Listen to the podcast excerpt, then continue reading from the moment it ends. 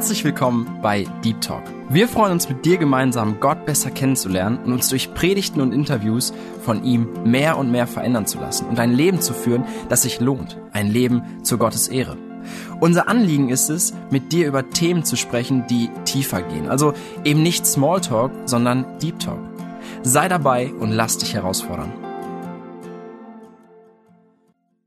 Ja, herzlich willkommen hier heute bei Deep Talk. Schön, dass du wieder eingeschaltet hast. Schön, dass du dabei bist. Ich bin Nathanael und ich freue mich, mit dir heute eine Predigt zu hören. Peter Krell dient in der Hoffnungskirche in Kaiserslautern und er hat am Anfang des Jahres über das Thema die Grundlage in der Krise, Jesus Gehorsam sein gepredigt. Und diese Predigt, die wollen wir heute hören. Und ich bin schon ganz gespannt und ich wünsche dir, dass du wirklich mit offenen Ohren, aber vor allem mit einem offenen Herzen zuhörst. Und es werden viele Fragen in der Predigt gestellt und ich wünsche dir, dass du die ja wirklich beantworten kannst. Peter wird uns viele biblische Wahrheiten und Fundamente weitergeben, die du vielleicht sogar schon kennst. Aber ich möchte dich echt einladen, nochmal ganz neu vielleicht oder intensiv darüber nachzudenken und im Glauben Schritte zu gehen.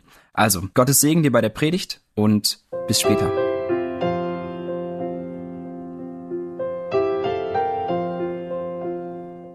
Ich lade euch ein, die Bibel aufzuschlagen in Johannes Kapitel 14. Die Verse 21 bis 23 sind unser heutiger Bibeltext.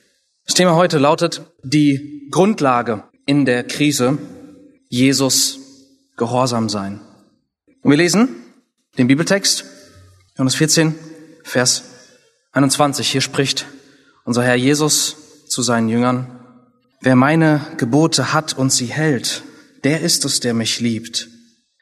Wer aber mich liebt, wird von meinem Vater geliebt werden, und ich werde ihn lieben und mich selbst ihm offenbaren. Judas, nicht der Iskariot, spricht zu ihm, Herr, was ist geschehen, dass du dich uns offenbarst, aber nicht der Welt? Jesus antwortete und sprach zu ihm, wenn jemand mich liebt, wird er mein Wort halten und mein Vater wird ihn lieben und wir werden zu ihm kommen und Wohnung bei ihm machen. Ist dies ein normales Gespräch zwischen Jesus und seinen Jüngern? Nein. Was wir hier sehen ist, dass die Jünger, wie wir gleich sehen werden, in ihrer bisher größten Lebenskrise sind. Und Jesus, er spricht in diese Krise hinein. Auch wir sind in einer Krise und Jesus spricht heute zu uns. Und was wir ja bei Jesus wissen ist, Jesus sagt nie etwas ohne Grund. Jesus sagt nie etwas Unnötiges. Wenn Jesus uns etwas in dem Moment der Krise sagt, dann ist es etwas, was wir brauchen. Dann ist es etwas, was wir eben nicht mal eben von uns selbst aus tun. Das heißt, bist du bereit zu hören, was Jesus dir in der Krise sagt? In was für einer Krise befinden sich denn die Jünger? fragen wir. Na, da müssen wir ein bisschen zurückgehen in den Kontext, weil unser Text selbst verrät uns das ja noch nicht. Und da könnt ihr gerne mal mit mir zurückgehen ins Kapitel 11. Dort nimmt das Ganze nämlich langsam aber sicher seinen Lauf. Johannes 11, Vers 7. Danach spricht er zu den Jüngern, lasst uns wieder nach Judäa gehen. Die Jünger sagen zu ihm, Rabbi, Eben noch suchten die Juden dich zu steinigen und wieder gehst du dahin? In unserem Text sind sie nun in Jerusalem angekommen. Und einer seiner Jünger, Thomas, sagt dann noch vielleicht etwas ironisch, zynisch oder man weiß nicht genau, wie er es meint. Kapitel 11, Vers 16. Da sprach Thomas, der Zwilling genannt wird, zu den Mitjüngern, lasst auch uns mitgehen, dass wir mit ihm sterben. Dann Kapitel 12, Vers 37, dort geht es weiter. Das ist wie so, die ersten elf Kapitel vom Johannesevangelium sind eigentlich eine Erzählung, wie Jesus immer und immer mehr in die Öffentlichkeit tritt, mit seinen Wundern, mit seiner Person, mit seiner Liebe. Und da finden zwei Bewegungen statt. Die einen, die immer mehr jubeln und, und, und ihm zurufen und, und ihn als Herr haben wollen. Und andererseits die andere und letztendlich dann auch die stärkere Bewegung von seinen Gegnern. Und hier gibt Johannes der ja dieses Evangelium geschrieben hat, er gibt uns hier quasi die Zusammenfassung von allem, was bisher passiert ist in den ersten elf Kapiteln. Da sagt er in 1237, obwohl Jesus aber so viele Zeichen vor ihnen getan hatte, glaubten sie nicht an ihn. Das heißt, die Jünger sehen irgendwie, Jesus wird abgelehnt. Was geht hier ab?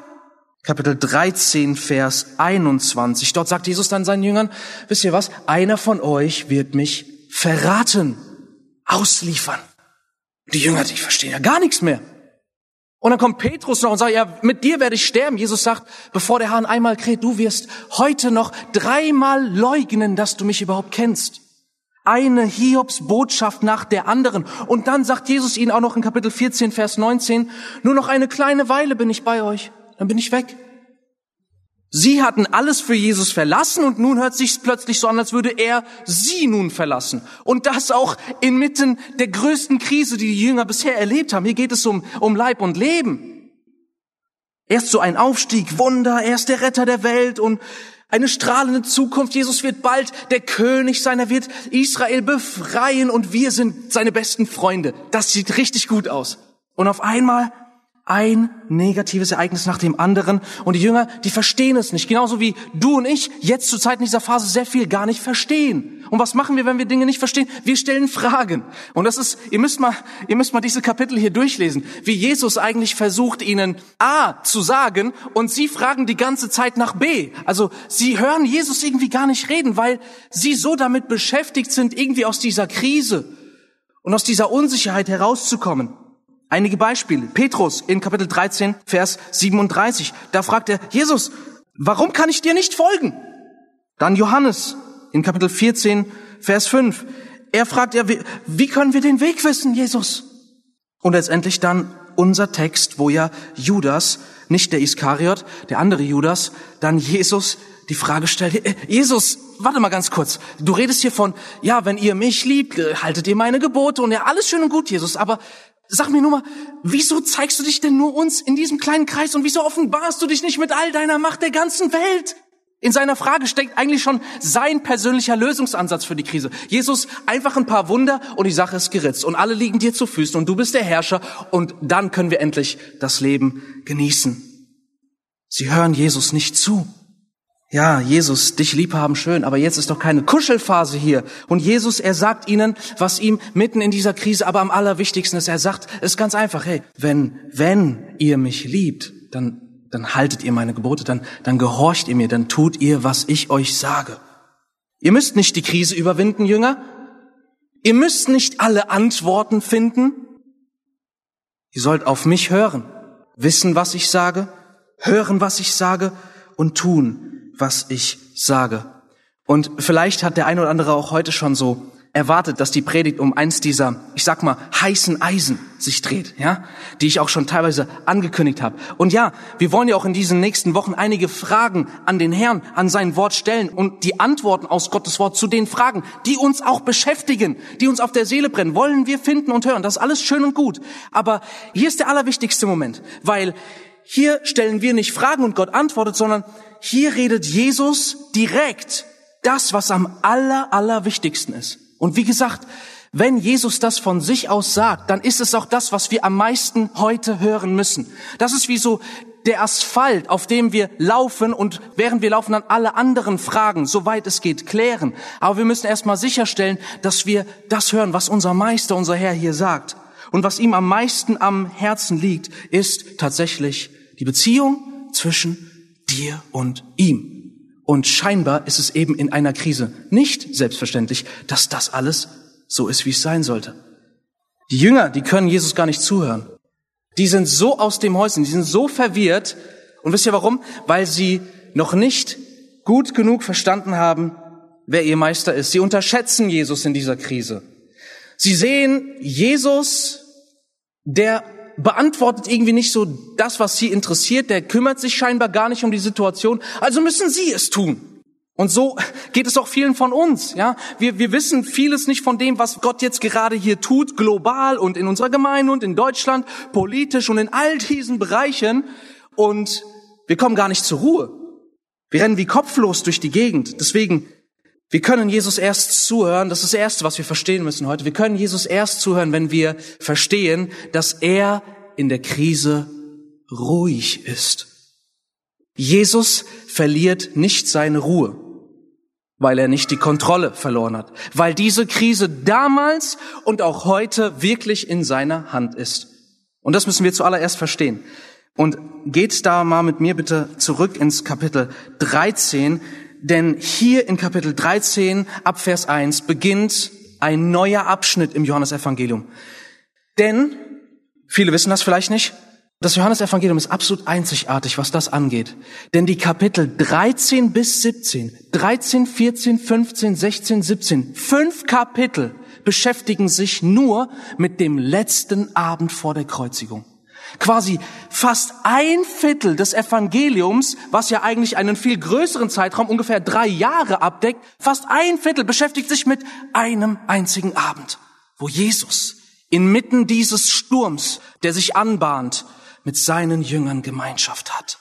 Und das ist Johannes so im Herzen hängen geblieben, dass er so viel Zeit und Zeilen diesen Szenen widmet. Und wie ist Jesus in dieser Krise?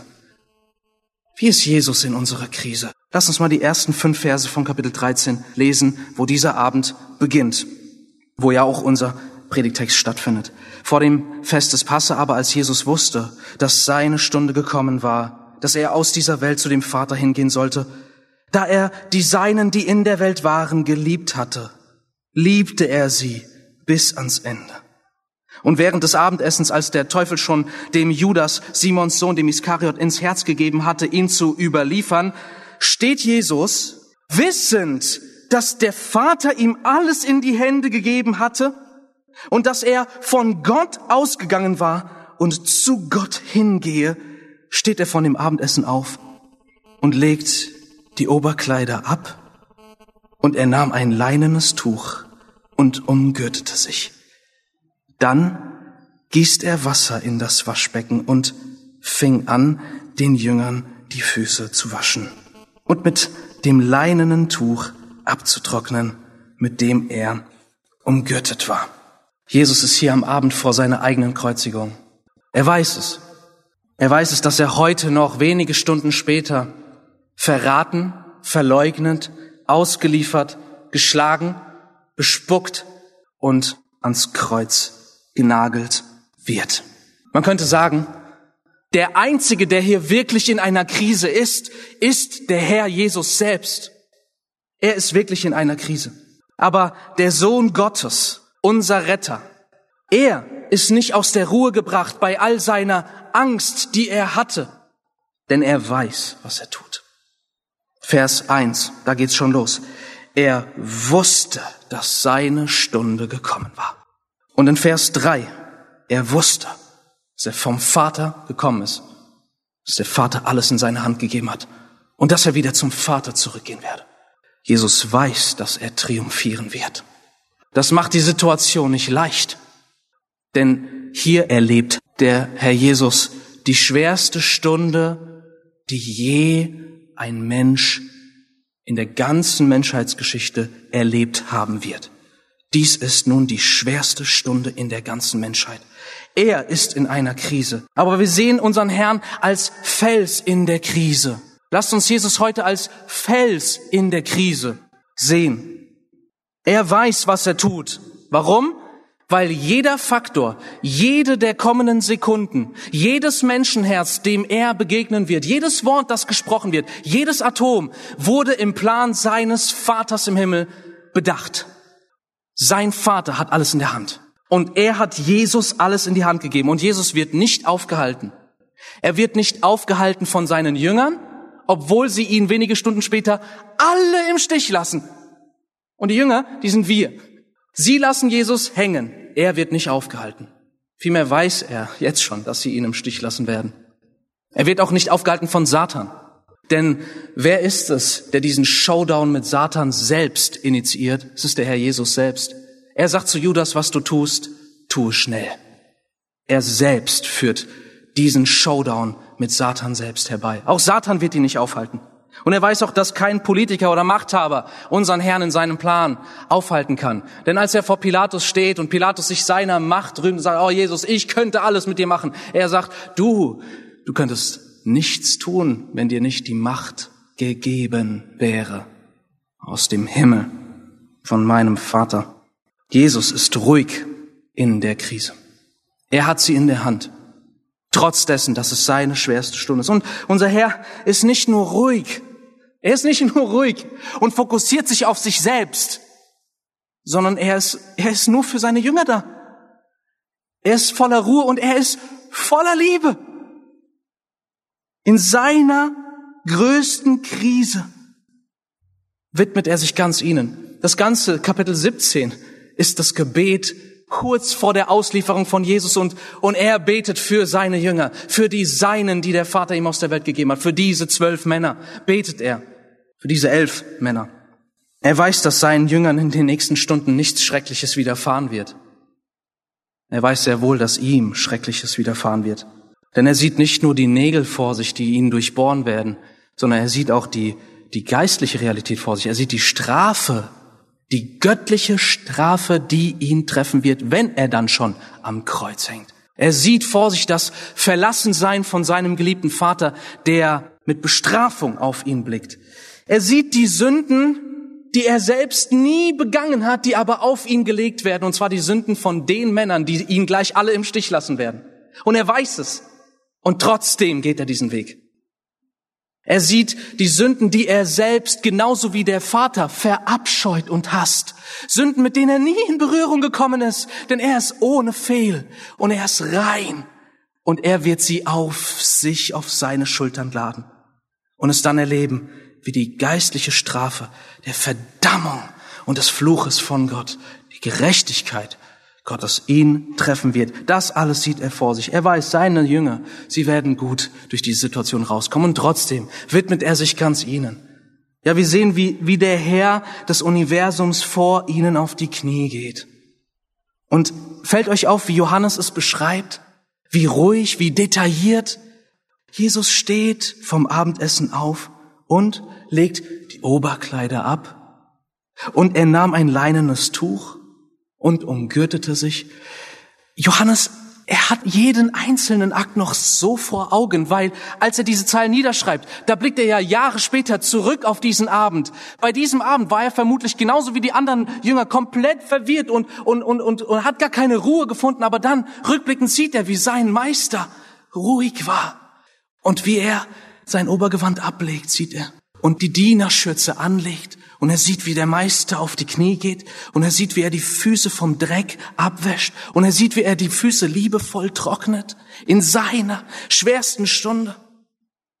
Ja, Jesus, Jesu Liebe geht so weit, dass er ihnen schon nicht nur ankündigt, ihr werdet mich alle verlassen, sondern schaut mal, also wer will in Johannes 16, Vers 32, dort sagt Jesus, das ist quasi das Ende der Gespräche. Dort sagt er, Johannes 16, 32, siehe, die Stunde kommt und ist gekommen, dass ihr zerstreut werdet, jeder in sein eigenes, und ihr lasst mich allein. Und jetzt Achtung, und ich bin nicht allein, denn der Vater ist bei mir. Dies habe ich zu euch geredet, damit ihr in mir Frieden habt. Quasi die Jünger Sie verlassen Jesus nicht nur, sondern Jesus sagt es ihnen schon vorher. Und er sagt ihnen nicht nur, Leute, ihr seid so Versager, ihr werdet mich alle im Stich lassen. Nein, er sagt, wisst ihr was, ihr werdet mich gleich alle verlassen.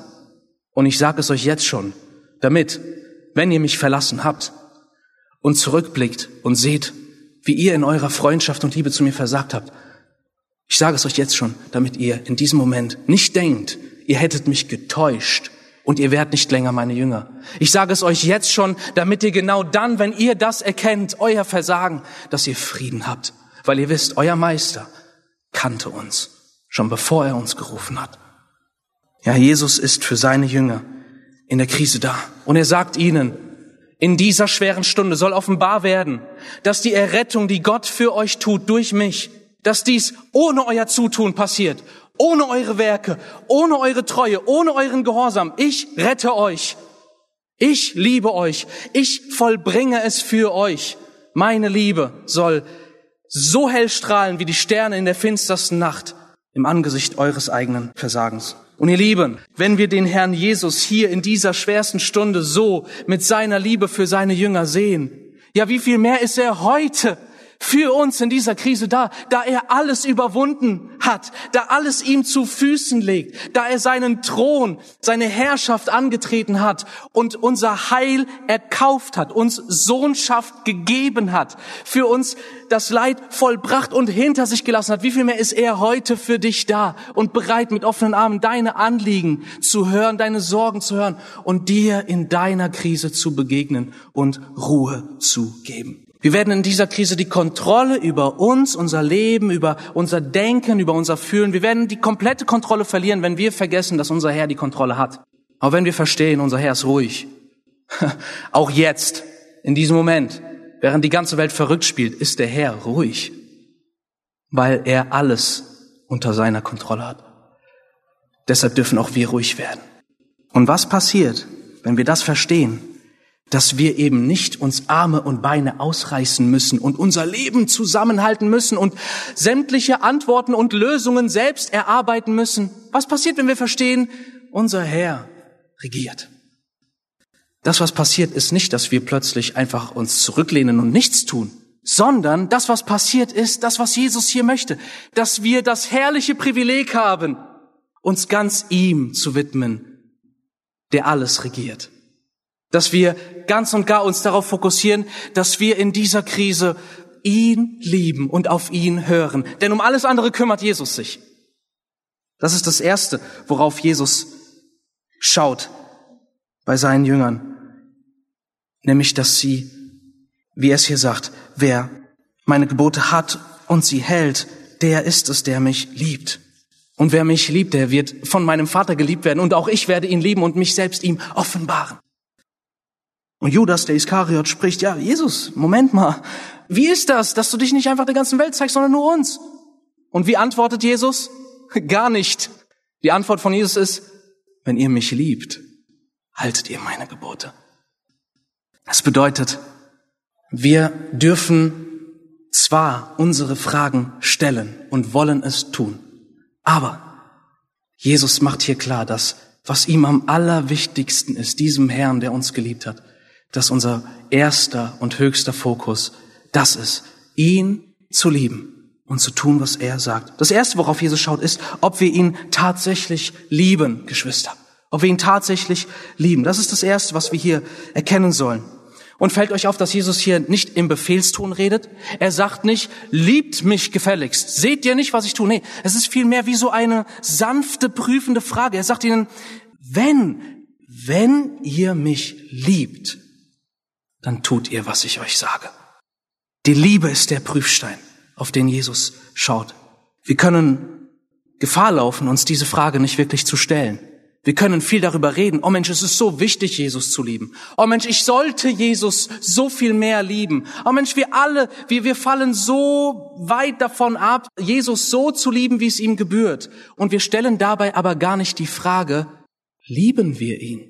Versteht ihr, es geht hier nicht um eine Wunschvorstellung, es geht hier auch nicht um, was wir noch alles zu lernen haben, es geht hier wirklich um die Grundsatzfrage, liebst du Jesus? Erkennst du in deinem Herzen tatsächlich eine tiefste Zuneigung zu Jesus? Ja oder nein? Dies ist eine Ja- oder Nein-Frage. Liebst du Jesus genug? Da kann, da kann jeder, egal ob man Christ ist oder nicht Christ ist, kann jeder sagen, na, auf keinen Fall liebe ich Jesus genug. Die Frage ist hier aber, die Jesus stellt, liebst du mich? Ist da Liebe in deinem Herzen? Und diese Frage kann man mit Ja oder Nein beantworten. Heute höre ich sehr oft von Menschen so etwas wie, na ja, lieben tue ich Jesus jetzt nicht, aber ich glaube doch an ihn. Ja, ist es denn nicht so, dass wir alleine aus Glauben gerettet werden? Kann man das so sagen? Ich liebe Jesus zwar nicht, aber ich glaube an ihn. Kann man das so sagen? Das denken viele. Und gerade auch so, wenn man Leute im Alltag begegnet und dann stellt man die Frage und dann, dann sind sie so richtig stolz drauf, so, ja, nee, ich glaube auf jeden Fall an Gott. Das kann man sehr schnell sagen. Ich glaube an Gott. Die Frage, die entscheidende Frage ist aber, liebst du den Herrn Jesus? Liebst du Gott? Ja, wir werden alleine durch den Glauben gerettet. Aber diesen Satz hör bitte ganz genau. Wer alleine durch den Glauben gerettet worden ist, der liebt. Wenn du wirklich errettet worden bist und das ohne Werke, sondern allein durch deinen Glauben, durch dein Vertrauen auf Jesus und was er getan hat, dann liebst du. Liebe ist die geistliche, die klare Konsequenz davon, aus Glauben errettet worden zu sein. Wie viele sind da, die meinen, sie glauben an den Herrn und lieben ihn nicht und denken tatsächlich, dass so ein Glaube sie rettet? So ein Glaube rettet dich nicht, lieber Freund. Wenn du sagst, ich glaube, aber ich liebe Jesus nicht. Stell dir einfach vor, an einem schönen Sommertag badest du im See und du schwimmst ein bisschen zu weit raus und auf einmal geht dir die Kraft verloren und du bist kurz vor dem Ertrinken. Dein Leben zieht schon am inneren Auge vorbei. Du weißt, du kommst hier nicht raus. Du schaffst es nicht. Deine Kräfte sind am Ende. Du bist kurz vor dem Abtauchen. Aber da kommt jemand, der sich durchkämpft zu dir und der diese Gefahr auf sich nimmt, so weit rauszuschwimmen zu dir. Und er trägt dich auf seinem Rücken, er nimmt dich und er schwimmt dich, mit seiner ganzen Kraft schwimmt er dich zum Ufer. Und du liegst da, du realisierst, du bist dem Tod von der Schippe gesprungen. Und jetzt schaust du auf deinen Retter. Wirst du aufstehen und gehen? Oder ist da irgendwie eine obwohl das gerade noch ein fremder Mensch war, ist da eine ganz tiefe Zuneigung in deinem Herzen zu diesem Menschen entstanden, der sich in Gefahr brachte, um dich zu retten. Ja, wie könnte es anders sein? Denn Jesus, der hat uns nicht beim Ertrinken in einem See gerettet, sondern er kam aus der Herrlichkeit auf die Erde. Und er ging durch Tod und Verdammnis, um uns für die Ewigkeit Leben ohne Ende zu geben. Wie könnte man so einen Retter nicht lieben, ist die Frage. Es ist unmöglich. Und es zeigt auch Jesus. Ihr alle kennt die Geschichte in Lukas Kapitel 7, wo, wo diese Frau, diese Sünderin zu Jesus kommt und sie gießt das Salböl über seine Füße. Nebendran sitzt ein Pharisäer. Und die Frau, die, die gießt dieses Salböl, womit man eigentlich nur den Kopf salbt. Sie gießt es Jesus auf die Füße und trocknet mit ihren Haaren ja, das Öl von den Füßen ab und benetzt die Füße mit ihren Tränen der Dankbarkeit und küsst seine Füße ohne Ende. Und der Pharisäer, der Religiöse, der Gläubige, der schaut auf die Frau herab, denkt sich, Mensch, wenn Jesus wüsste, wer das ist, der wird, der wird das nicht zulassen. Und dann sagt Jesus, weißt du was? Ich bin in dein Haus gekommen. Du hast mich nicht geküsst. Du hast mir nicht meine Füße gewaschen. Und ich sag dir etwas. Wem viel vergeben ist, der liebt viel. Wer tatsächlich erlebt hat, dass der Herr Jesus ihn von aller Schuld, von allem Zorn, von aller, von aller Verdammnis, von allem Tod errettet hat, der, der hat Tränen der Dankbarkeit, der liebt Jesus einfach. Und diese Liebe ist Jesus so wichtig. Und es passiert auch, dass nicht nur Einzelne, sondern eine ganze Gemeinde sich von dieser herzlichen, innigen Liebe zu Jesus entfernt. Das Sendschreiben an die Gemeinde in Ephesus in Offenbarung Kapitel 2. Kennt ihr alle? Ich kenne deine Werke und, und mit eigenen Worten und deine Lehre von der Kanzel, die ist so rein und so klar. Mensch, alle ihr Lehre habt ihr entlarvt und habt ihr rausgeschmissen, aber das habe ich gegen euch, dass ihr die erste Liebe verlassen habt. Kehrt um. Das Wichtigste für mich ist eure Liebe zu mir. Eine Liebesbeziehung, eine Gemeinschaft, ein Beieinander wohnen, ein einander genießen, sich aneinander erfreuen. Müssen wir vielleicht als Gemeinde umkehren und zurück zur ersten Liebe? Was wäre, wenn das passiert, wenn wir als Gemeinde wirklich Jesus lieben? Und da bin ich auf einen Satz gestoßen von Spurgeon, der sagte, man müsste niemanden mehr zum Geben, niemanden mehr für die Mission, niemanden zum Dienst auffordern, wenn er Jesus von Herzen lieben würde. Wie sieht es hier bei uns aus? Wenn wir sagen, oh, das ist mir so schwer und das ist mir so schwer und das ist mir so schwer. Und dann denken wir, ja, müssen wir uns halt mehr zusammenreißen. Aber ist vielleicht das Problem viel tiefer, dass wir unsere Liebe zu Jesus verloren haben? Lass uns auch bitte sehen und nicht übersehen, dass es hier um eine persönliche Liebe geht. Jesus sagt, wenn ihr mich mich liebt. Es geht nicht um die Liebe zum Lesen, nicht um die Liebe zum Singen, nicht um die Liebe zur Gemeinschaft, sondern um die persönliche Liebe zum Herrn, die auch da noch vorhanden ist, wenn du alleine und ohne andere Christen bist. Ja, es gibt so viele, die können fleißig mitsingen, die können sogar im Hauskreis oder in anderen Kontexten fleißig mit über einen Bibeltext sprechen. Aber wenn sie dann alleine sind, da ist nichts in ihrem Herzen, was sie zum Wort Gottes, zu der Stimme Jesu hinzieht und hintreibt. Wenn wir alleine sind, dann sind wir wirklich wir selbst. Da tun wir auch die Sünden, die wir niemals tun würden, wenn die ganze Gemeinde uns gerade sehen würde. Wenn wir alleine sind, sind wir wir selbst. Und wenn du alleine bist, ist da Liebe zu deinem Herrn? Wir reden hier nicht von vollkommener Liebe. Es geht hier nicht um die Erfüllung, du sollst den Herrn, deinen Gott von ganzem Herzen, ganzem Verstand, ganzer Seele lieben. Nein, darum geht's nicht. Es geht schlicht um die Frage, ist da Liebe in deinem Herzen für Jesus? Denn wenn er dich gerettet hat und du das erlebt hast, wie er in dein Leben und in dein Herz hineingekommen ist, dann ist das eine Realität in deinem Leben, dass du ihn kennengelernt hast und ihn liebst. Das zeigt uns auch, dass Glaube nicht irgendwelche Mutmaßungen sind, sondern ein reales Kennen Gottes in Jesus Christus. Es ist nicht etwas, was man einfach jemandem anerziehen oder lernen kann. Es bedarf einer Begegnung mit dem lebendigen Gott durch Jesus Christus. Und das ist so wichtig. Diese Frage baut keinen Druck auf, ihr Lieben. Ich will es nur klar machen. Es geht nicht darum, wie du Jesus lieben solltest. Es geht schlicht um die Frage des Ist-Zustandes. Jetzt gerade hier. Liebst du Jesus? Denn wenn du ihn nicht liebst, dann glaubst du auch nicht an ihn. Und wenn du ihn nicht liebst und nicht an ihn glaubst, dann wirst du auch nicht gehorsam sein. Dann ist sehr wahrscheinlich Ungehorsam Jesus gegenüber das prägende Merkmal deines Lebens. Womit wir zum zweiten Punkt kommen. Das zweite, worauf Jesus schaut, ist die Frucht der Liebe, nämlich tatsächlich gehorsam zu sein. Matthew Henry sagte es so, und das müssen wir, das ist so wichtig, dass wir das richtig verstehen. Er sagte, Liebe ist die Wurzel, Gehorsam ist die Frucht. Manch einer glaubt nämlich auch, dass der Gehorsam uns rettet. Der Gehorsam rettet uns nicht. Nein, man tut so, als würde alles, nachdem man dann beispielsweise das Evangelium gehört hat und man glaubt an den Herrn, aber jetzt muss ich ja gehorsam sein und nur wenn ich dann auch gut gehorsam bin, dann komme ich in den Himmel. Quasi in dem Moment der Bekehrung, in dem Moment des zum Glauben kommens, darfst du dir noch nicht sicher sein, dass du jetzt gerettet bist. Nein, nein, nein, nein, nein. Du blickst kurz auf Jesus, ja, okay, er hat dir vergeben, aber jetzt musst du dich richtig am Riemen reißen, denn jetzt, lieber Freund, musst du gehorsam sein.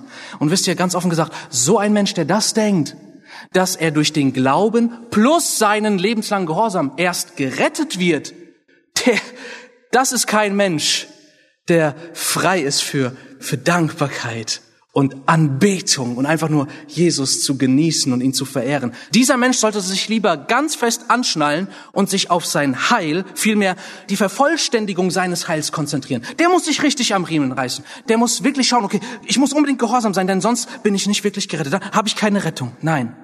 Es ist ganz anders. Gehorsam ist nur die Frucht dessen, dass du tatsächlich errettet bist, dass du nun mit beiden Füßen in die himmlische Welt in Christus eingetreten bist und dein Bürgerrecht, wie wir es vorhin gehört haben, in den Himmeln ist sicher. Und ihr Lieben, so ein Mensch, der errettet ist, der verstanden hat, was Jesus am Kreuz gemeint hat, als er sagte, es ist nicht angefangen, sondern vollbracht. Dieser Mensch ist frei anzubeten. Dieser Mensch ist frei, Gott zu lieben. Dieser Mensch ist auch frei, seine Mitmenschen zu lieben, sich völlig hinzugeben, weil er so vollständig und bis in Ewigkeit bereits die Zusage der Liebe Gottes hat. Das ist Evangelium. Freue dich an deinem Retter und diese Freude, sie fließt über in Gehorsam. Und gleichzeitig Gehorsam ist wirklich die Auswirkung der Errettung. Man darf weder auf der einen Seite vom Pferd runterfallen noch von der anderen. Es ist nicht der Gehorsam, der dich rettet. Er ist nur die Frucht. Aber das musst du auch hören. Gehorsam ist die Frucht des Glaubens und der Liebe zu Christus. Wer glaubt, der liebt. Und wer liebt, der ist Jesus Gehorsam. So einfach ist das. Es ist das Resultat der Liebe zum Herrn. Und wie könnte man nur an Jesus glauben, sagen, dass man ihn liebt und nicht auf ihn hören? Wie geht das überhaupt? Das ist doch unmöglich. Das ist ein Paradox. Und deshalb, Glaube ohne Gehorsam ist eine Täuschung. Und das muss auch so klar gesagt werden. Und ihr Lieben, ja, erlaubt mir diesen Satz zu sagen. Wenn du dir in dieser Krise so viele Sachen anschaust, ja, und die News bist du voll und du bist so in der Thematik drin und du kannst so gut diskutieren mit anderen Christen, mit Leuten an deinem Arbeitsplatz und sonst was, ja. Und du bist gleichzeitig in einem Leben des Ungehorsams Gott gegenüber, dann ist heute der Ruf Gottes, kehre um davon. Kehre um von diesem Wahnsinn, dass du dich um die ganze Welt drehst, während du mir nicht wirklich folgst. Kehre um davon. Es ist so klar, dass es auch hier bei uns im Johannesevangelium heißt, Johannes 3,36, wer an den Sohn glaubt, hat ewiges Leben. Und dann geht's weiter. Wer aber dem Sohn nicht gehorcht, der wird das Leben nicht sehen, sondern der Zorn Gottes bleibt auf ihm. Das hat nichts damit zu tun, dass wir durch unseren Gehorsam noch unsere Errettung vollständig machen müssen, sondern vielmehr mit der Frage, ob wir tatsächlich errettet sind. Denn wenn wir errettet sind, und Jesus in unser Herz eingezogen ist, ihr Lieben, dann ist da ein Drang in uns, diesem Herrn, der uns so geliebt hat, nun zu folgen, koste es, was es wolle. Lasst uns deshalb, das, was Jesus hier sagt, auch für uns, für diese ganze Krise, egal wie sie noch andauert, auch für alle Predigten, die jetzt noch folgen, lasst uns das als wirklich die, die Basis haben, die Basis in dieser Krise. Jesus gehorchen. Das ist das Wichtigste für uns. Das machen wir als Gemeinde. Das mache ich als Nachfolger Jesus. Ich werde sicherstellen, dass ich nicht im Ungehorsam meinem Herrn gegenüber lebe. Er, der das ganze Weltgeschehen und auch diese Krise in seine Hand hat und sie auch so beenden könnte und es aber nicht tut. Was können wir Besseres tun, als ganz in seinem Willen zu stehen und ganz zu seinem Wohlgefallen zu leben? Etwas Besseres gibt es nicht. Herr, diese Krise überlassen wir dir können wir sagen. Wir beten dafür, aber du hast es in deiner Hand. Aber was wir niemand anderem überlassen, ist es, dass ich dir gehorsam bin. Dass wir dir gehorsam sind. Das werden wir keinem anderen überlassen. Und wir werden Jesus gehorsam sein, egal wem es missfällt. Unseren Mitmenschen, unseren Familienmitgliedern, unserer Gesellschaft, egal wem es missfällt. Wenn wir sehen, Jesus spricht, dann wollen wir folgen. Und das bedeutet auch für dich heute ganz praktisch. Wenn es in deinem Leben Ungehorsam dem Herrn Jesus gegenüber gibt, dann höre heute mit diesem Ungehorsam auf. Ungehorsam muss heute beendet werden. Lass kein Feld, keinen Bereich in deinem Leben, in deinem Handeln, in deinem Denken zu, wo du ganz bewusst dem Herrn Jesus ungehorsam bist. Ja, wie sehr vergiftet doch Ungehorsam unsere Beziehung zu Jesus. Und jeder, der das schon erlebt hat, ich habe es erlebt, Phasen, in denen ich einfach Jesus ungehorsam war. Jeder weiß, wie das ist. Und ich kann es nicht besser ausdrücken, als es Spurgeon gemacht hat. Er sagte, seine Liebe ist so zart, dass man sich förmlich davon bedrückt fühlt, solange man im Ungehorsam bleibt. Ihr könnt Christus nicht zuwiderhandeln und doch Gemeinschaft mit ihm haben. Ungehorsam muss sofort beendet werden. Ja, wenn Kinder ungehorsam sind, dann setzen Eltern sie ja nicht vor die Tür. Und dennoch macht Ungehorsam die Beziehung so kaputt, es ist doch ein großer Unterschied, ob man einfach von der Tür einem Kind, das sich von den Eltern abwendet, ein Gute Nacht sagt oder ob da innige Gemeinschaft und Harmonie ist und man zueinander kommt und einen Gute Nacht Kuss und eine Umarmung bekommt. Und so ist es auch mit unserem Herrn. Deshalb lege doch heute jeden Ungehorsam in deinem Leben ab. Er vergiftet alles. Er macht dich schwach und er lenkt deinen Blick von den wichtigsten Dingen weg. Reicht denn die Liebe von Jesus nicht, um dich zum Gehorsam zu bewegen? Glaubst du allen Ernstes, dass es dir schaden wird, wenn du Jesus gehorsam bist? Damit kommen wir zum letzten Punkt. Höre doch, wie Jesus seine Jünger zum Gehorsam bewegt. Das ist das Letzte, was wir heute erkennen sollen, nämlich der Lohn des Gehorsams. Jesus, obwohl er derjenige ist, der hier alles von Anfang bis Ende vollbringt, er belohnt Gehorsam. Und wenn Jesus belohnt, dann belohnt er richtig. Jesus spricht hier, ist euch das aufgefallen? Er spricht hier im Text in Zukunftsform. Er sagt, wer aber mich liebt, und jetzt kommt's, er wird von meinem Vater geliebt werden. Und auch ich werde ihn lieben und mich selbst werde ich ihm offenbaren. Und dann bei der Wiederholung, da sagt Jesus, und wenn jemand mich liebt, wird er mein Wort halten, Vers 25, und mein Vater wird ihn lieben, und wir werden zu ihm kommen und Wohnung bei ihm machen. Es sind uns Segnungen der Liebe und Gemeinschaft und Nähe Gottes vorbereitet, aber nur für die, die ihm gehorsam sind. Wisst ihr, es gibt eine, eine Liebe, die der ganzen Welt gilt. So sehr hat Gott die Welt geliebt. Es gibt eine Liebe, die dem Volk Gottes ganz speziell gilt, dass Jesus die Seinen bis ans Ende liebte, heißt es in Kapitel 13. Und es gibt eine Liebe Gottes, die nur denen bereitsteht, die nahe zu ihm kommen, die ihm gehorsam sind. Sie sind die reichsten Menschen diesseits der Ewigkeit. Und sie werden auch die reichsten Menschen jenseits der Ewigkeit sein. Denn Gehorsam bringt den größten Lohn und führt in die höchste Form, die es an Leben überhaupt gibt.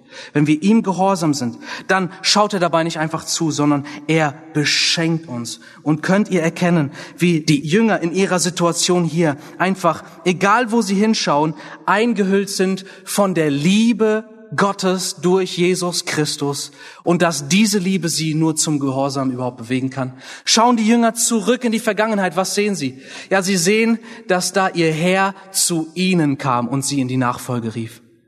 Nicht sie waren die Initiatoren, ja, die Helden, sondern Jesus kam zu ihnen, genauso wie er zu dir kam und er rief dich zu sich in die Nachfolge. Und das begann ja schon vor Grundlegung der Welt, dass Gott dich dazu bestimmt und in Liebe erwählt hat, dass du zu ihm kommen wirst, dass du sein wirst.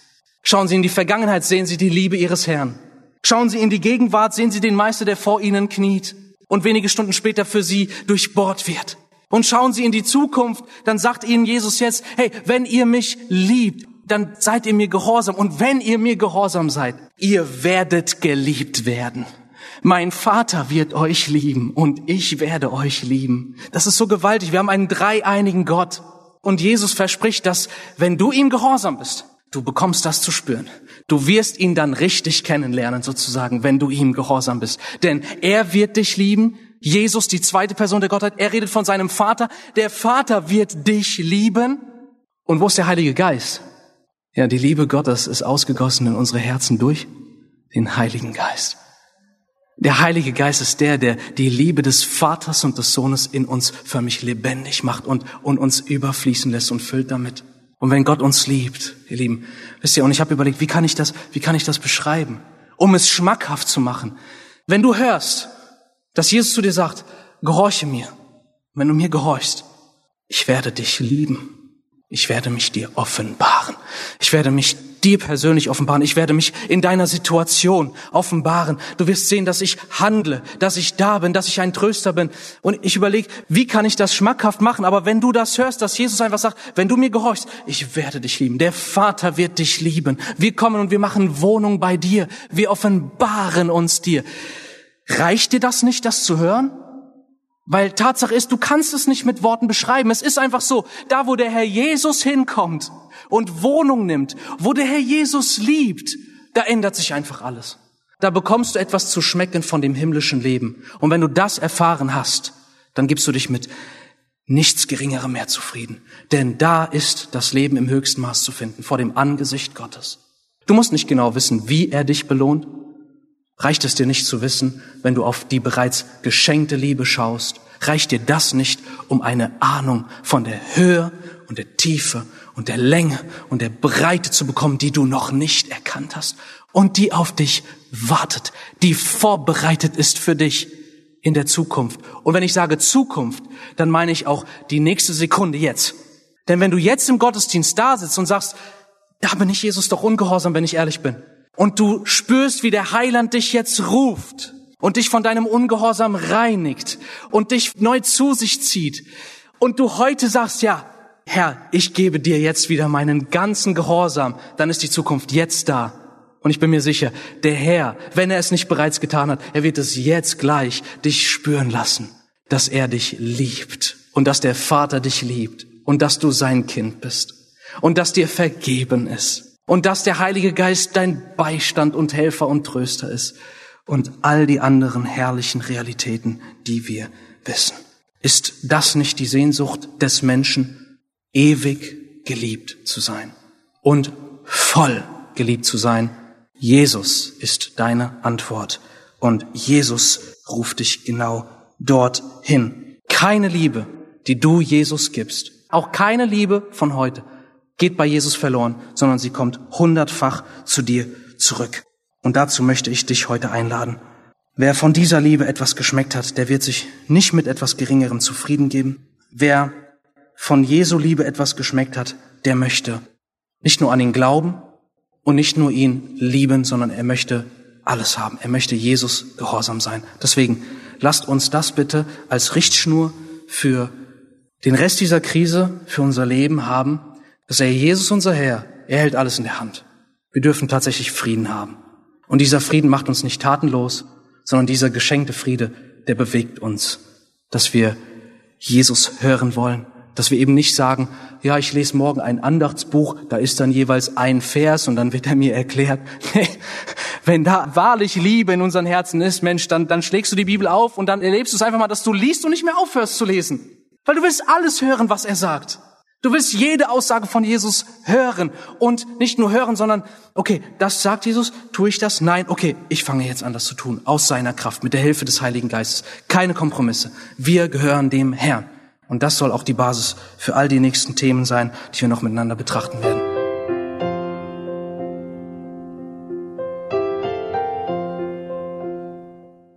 Das waren jetzt viele sehr, sehr herausfordernde Fragen und Wahrheiten, die wir hören durften, die wir verarbeiten müssen und wollen.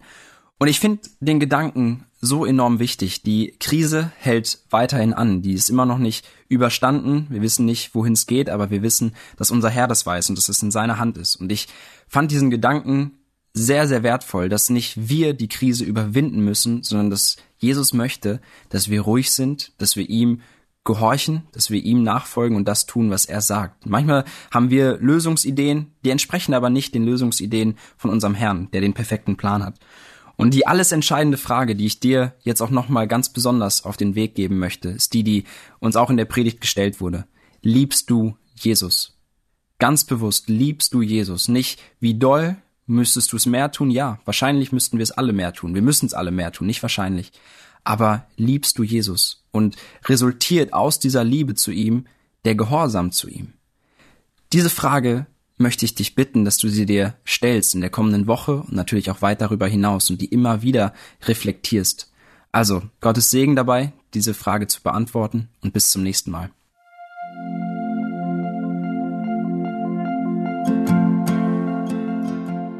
Schön, dass du heute dabei warst. Wenn es für dich ein Segen war und du etwas mitnehmen konntest, dann teile Deep Talk gerne mit deinen Freunden und fühle dich frei, auch uns ein Feedback zu schreiben. Wir würden uns da sehr darüber freuen.